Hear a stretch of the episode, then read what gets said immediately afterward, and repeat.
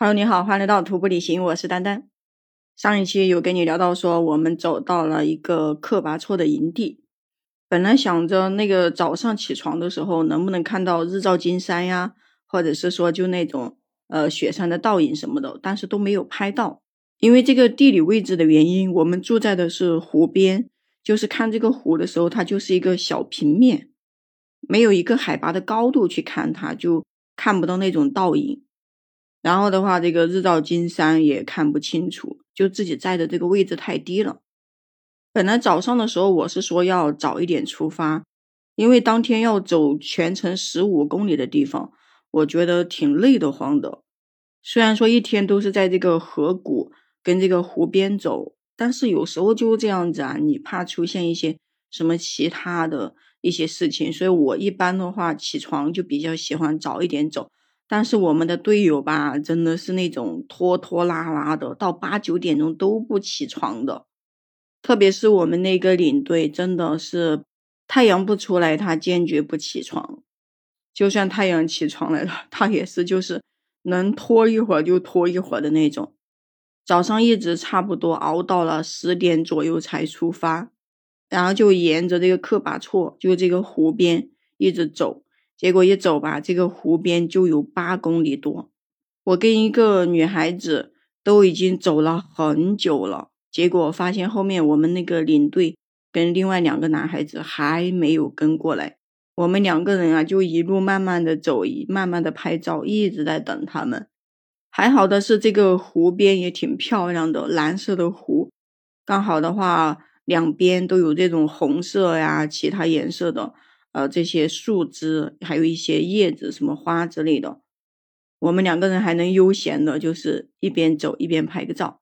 中途的时候有遇到人家就是那种反方向走的队友，当时就觉得挺难得的，在这种大山里面能够遇见就是同时来爬这个山的人，就觉得挺特别的。我们就跟人家几个人打了个招呼，聊了个天，然后又继续往前走。在中途的时候，我们等了好久，就玩了好长的时间，才等到后面的三个队友。结果好不容易等到他们以后，他们又说今天的太阳挺大的，我们要不洗个头吧？我就说要洗你们洗吧，我说我不敢洗，在这种高海拔的地方洗头的话，我怕就是引起感冒啊，或者是身体不舒服，那到时候就得不偿失了。最后他们三个人把自己带来一小包的那种洗发水。就那样子的洗，你想想，还在海拔四千多，那个湖水那么冰。虽然说在大中午的时候确实是有太阳，但是我觉得那么冰的水洗头真的是特别特别的不舒服。然后我跟另外一个女孩子，我们两个人又继续往前走，就让他们去洗呗，我们就慢慢走，等他们。反正他们走的挺快的，比我们都还要快。而且的话，我们看的这个湖真的很美，要走八公里才能走得完。就说一路可以拍拍照什么的，呃，就感觉这个相机跟手机都拍不出来这个湖的这种美。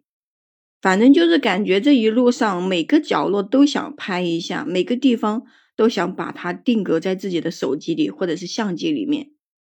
在中午的时候，好不容易才把这个湖给走完了，全程八公里，真的是走了好久。在平时的时候，我们走一个湖八公里，基本上就是一个小时就能走得完的。但是在高海拔，真的，而且是这种山路也并不好走，真的就走了一个上午，一直到中午的时候才走到。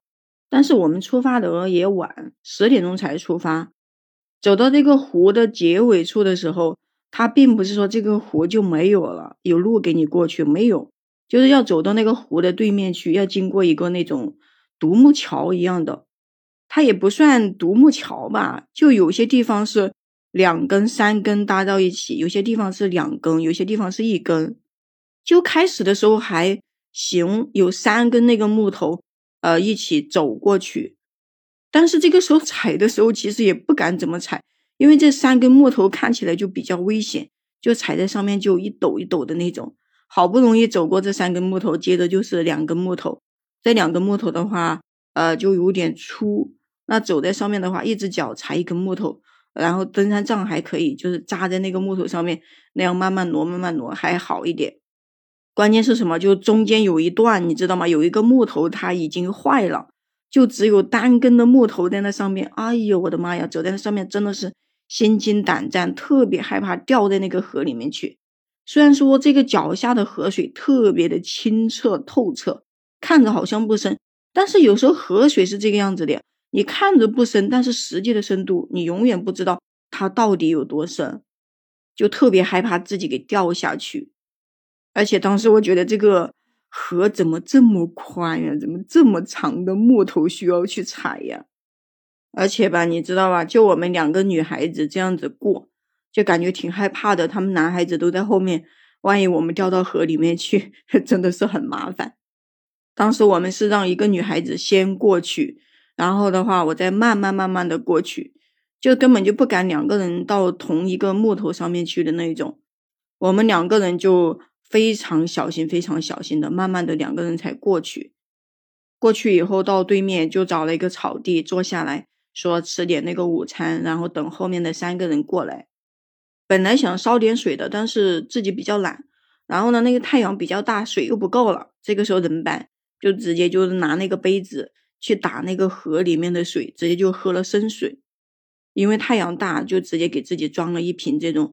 就是没有烧开过的水，就这样放在杯子里面当做备用。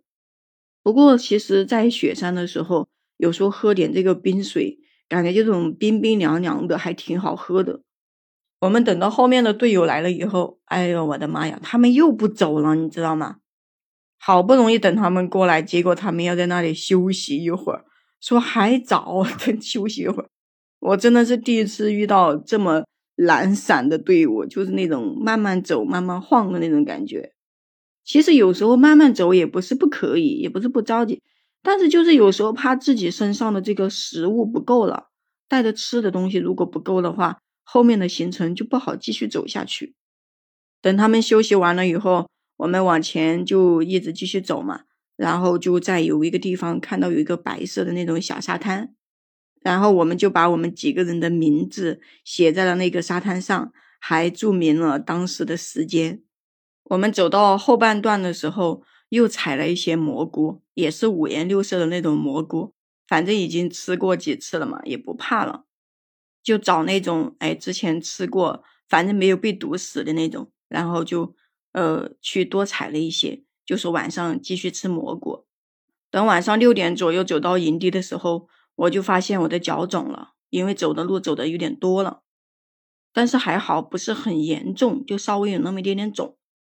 我们到营地的时候，呃，就发现有其他的队伍也在这个地方露营，但是他们的话，他们是绕这个念九一圈，就是已经绕完了。这个地方是属于他们要下车的地方，他们走的念九就是绕念九雪山一圈，时间比较短。我们是要走一个大环线。要走一个念野线，所以我们时间比较长。那我们有一个队友，有一个女的，就是一直跟我走在前面的那个女的，她就说她已经接受不了了，她说太辛苦了，她要下撤，她走不动了。那我们遇到队友要下撤的时候，其实我们也没有办法，所以就同意他下撤。他决定了下车以后，然后就把他包里面所有的香肠啊、好吃的呀，全部都拿出来给我们吃了。吃完以后真开心，感觉就是吃了一顿大餐。吃完以后准备去睡觉的时候，呃，那个要下车的那个女孩子，她就突然说了一句：“她说以后我再也不想混账了，因为我们不是有一个队友之前就已经下车了嘛，剩下我们五个人，他们是两男两女，就是说他们都是男女混账的。所以这个时候，这个女孩子突然说一句：我再也不想跟别人混账了。”我当时就以为是不是这个男的对你动手动脚了，还是干嘛呀？我还脑补了一下，你知道吗？然后我就挺八卦的问了一句：“你干嘛不跟人家混账啊？”我说：“你们两个人不是都混账这么多天了吗？”然后那个女孩子说：“哎呀，你是不知道，晚上睡觉的时候，他那个手老是这里放那里放，这里打一下那里打一下。他说有时候一翻身，他睡着了他也不知道。他说那个手直接就给你压身上来了。我这个时候就。挺搞笑的，你知道吗？我憋着特别想笑。我说你跟一个男的混账，难道不应该是那个就是男女各睡一头吗？为什么会两个人选择睡一头呢？我觉得两个人睡一头挺奇怪的呀，因为虽然说是自己睡一个睡袋，自己装在自己的睡袋里面，但是有时候我们一翻身的时候，如果两个人哈都翻身，本来帐篷的空间也不大，那如果双方都这样就是侧着翻身，两个人都对着的话，那这个呼吸也都闻得到呀，是吧？反正我觉得挺不好的，有时候特别是晚上又睡着了，你说两个人离得那么近。我觉得是挺容易出事的，不过人家的事情我们也不好说什么。反正就是最后那个女孩子对那个男孩子的印象特别特别的差，说以后再也不想跟他玩，再也不想跟他混账了。啊，但我觉得的话，我当时说不至于啊，我说你不混账就不混账嘛，那不跟他玩了，我说这就有点严重了吧。你不像我们，我们的话。是全国约伴的，跟他们本身就不怎么熟，也就是这一次的行程约伴。那你说，哎，不玩了就不玩了吧，反正以后也未必会再去走同一条线路，可能以后见面的机会基本上可能都没有，那就无所谓。但是他们四个人的话，都是来自深圳，甚至平时都会在一起玩的人，我觉得说这个什么以后再也不要一起玩了，这个 就有点过了。而且我们每次爬山，其实只是当时的时候挺气愤的。那等大家都回到城市以后，就会觉得中途有一些事情，它都是成为一些人生的记忆，都挺搞笑、挺好玩的。慢慢的回忆起来的时候，就会想，当时自己为什么会那么生气呀？怎么就控制不住自己呢？反正就各种回忆的时候，你才发现人生需要很多事情要冷静的处理，也要学会淡定。特别是在高海拔的时候，每个人的身体都不舒服。这个时候，其实要控制住脾气啊，或者说要淡定下来，还是挺难的一件事情。自从爬了这个雪山以后，呃，就经常这么一走走，经常在反思，我自己都发现我已经淡定了不少，面对很多事情啊，都比较冷静了。但是换成是我的话，我是不乐意跟别人混账的。因为我觉得一个帐篷就算是双人帐篷，我也不想跟别人混账。就是有时候跟别人混账的时候啊，我自己动一下，我就觉得会影响到别人，或者就是说我睡得好好的时候，别人动一下，可能也会影响到我睡觉。所以不管这个雪山我背了多少东西有多重，我都会在我的能力范围之内，呃，尽量的就是自己照顾自己，把这个帐篷给它背上。而且我自己喜欢一个双人帐篷，自己一个人住的话，喜欢把帐篷里面的东西乱七八糟的一放，就是所有的东西都给它扔出来。这样子的话，我用的时候就比较好找，随便随手一摸也就拿到了。如果是说两个人住的话，你就得把帐篷里面所有的东西都给它捡到背包里面装得好好的，要不然的话，这个帐篷就会变小，你就住不下去。而且就是有一个情况，就是说。你双人混帐的时候，你说遇到有一个人要下撤，你这个帐篷要给谁？到时候如果说其他人都背的是什么单人帐篷啊，那这个时候该怎么办？这个东西就比较麻烦。包括我看到有很多人啊，喜欢跟别人就是共用一个炉子，就是一起做饭吃什么的。其实我都不太建议，因为你跟别人所有的东西共用的时候，就会出现。如果别人要下车的时候，有可能你也要下车，要不然的话，你这个东西就没办法分配。你说这个东西该跟着谁？因为每个人其实出去一次都非常的不容易，甚至有些人他是没有假期的，可能一年也就请到那么一次假，比如说公休假呀什么的，就这十几天的时间，人家又不远千里的坐飞机、坐火车。跑到这么远，又计划了这么久，买了这么多的东西，一旦是说，哎，你要下车，你影响到别人下车的话，我估计，如果另外一个人还有力气，还会想爬的时候，他一般是不会跟你下车的。人家不可能说，哎，花了几千块钱，然后来玩了一下，就因为就因为你自己不想走了，然后人家就陪着你下车。那除非是情侣啊，或者就是说。呃，那个人挺喜欢你啊，什么的可能会吧，因为这种事情我们也已经见到了不少，好几次都是这样子的，就是一个人下车的时候，另外一个人就得跟着下车，因为他所有的东西都是共用的，他没有办法说啊，一个人下车，你去跟别人共用，你跟别人共用的时候，关键是有些东西别人未必就是会让你来共用。像我自己的话，经常一个人背着一个双人帐篷，除非到万不得已啊，就是我才会让别人来跟我混一个帐，要不然一般我是不情愿的。不过呢，这个是怎么说呢？每个人也有每个人的想法吧。所以如果说啊，在听节目的你以后喜欢去户外呀什么的啊，最好就是说自己把自己的东西备齐。